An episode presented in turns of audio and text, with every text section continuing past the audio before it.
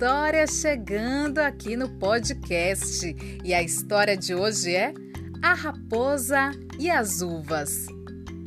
A raposa já estava ficando fraca.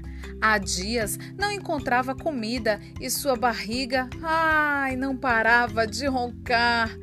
Decidiu então se embrenhar na floresta em busca de uma boa caça. Ah, se eu pegasse um coelho ou uma galinha, ia pensando pelo caminho. Ah, mataria bem a minha fome. A raposa andou, andou e andou e nada encontrou. Mas ela não desistiu. Foi se embrenhando cada vez mais pela mata, até que de repente a mata se abriu e ela viu um grande jardim. Olhou bem para todos os lados para ver se o terreno estava livre. Como não enxergou ninguém, decidiu entrar. Não poderia haver lugar melhor para descansar. Lá estaria segura do ataque de algum animal da floresta e poderia se abrigar do sol, embaixo de uma grande árvore que avistava. E lá se foi ela para o jardim. Dirigia-se para a árvore frondosa quando, olhando para cima, viu uma parreira bem alta presa em armações de madeira. A parreira estava carregadinha de uvas. As uvas eram bem grandes e já estavam maduras. A raposa olhava para aquilo como se fosse uma linda miragem. Parecia mesmo uma miragem, porque era impossível alcançar aquelas frutas. Mesmo assim, ela não se deixou abater.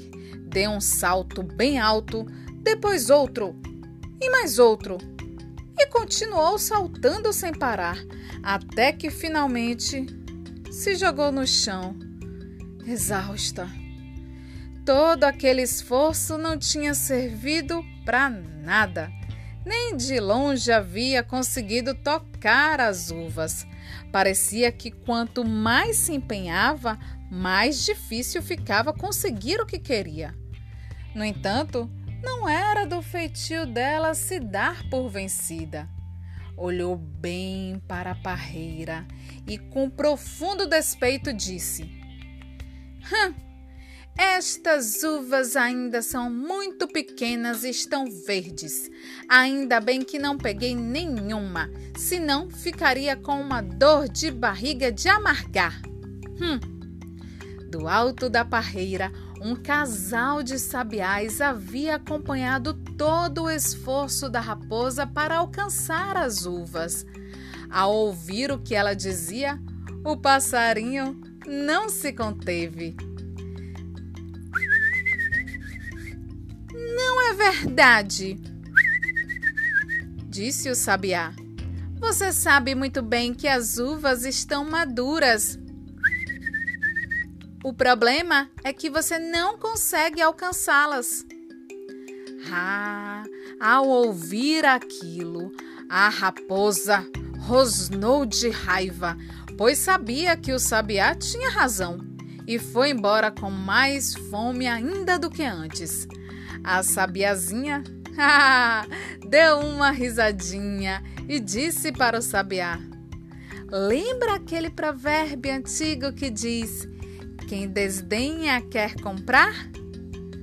Quer dizer, quem despreza alguma coisa é porque quer muito. Ah, então parece ser esse o caso da raposa, concluiu a passarinha. E assim, a nossa história de hoje chega ao fim. Até a próxima!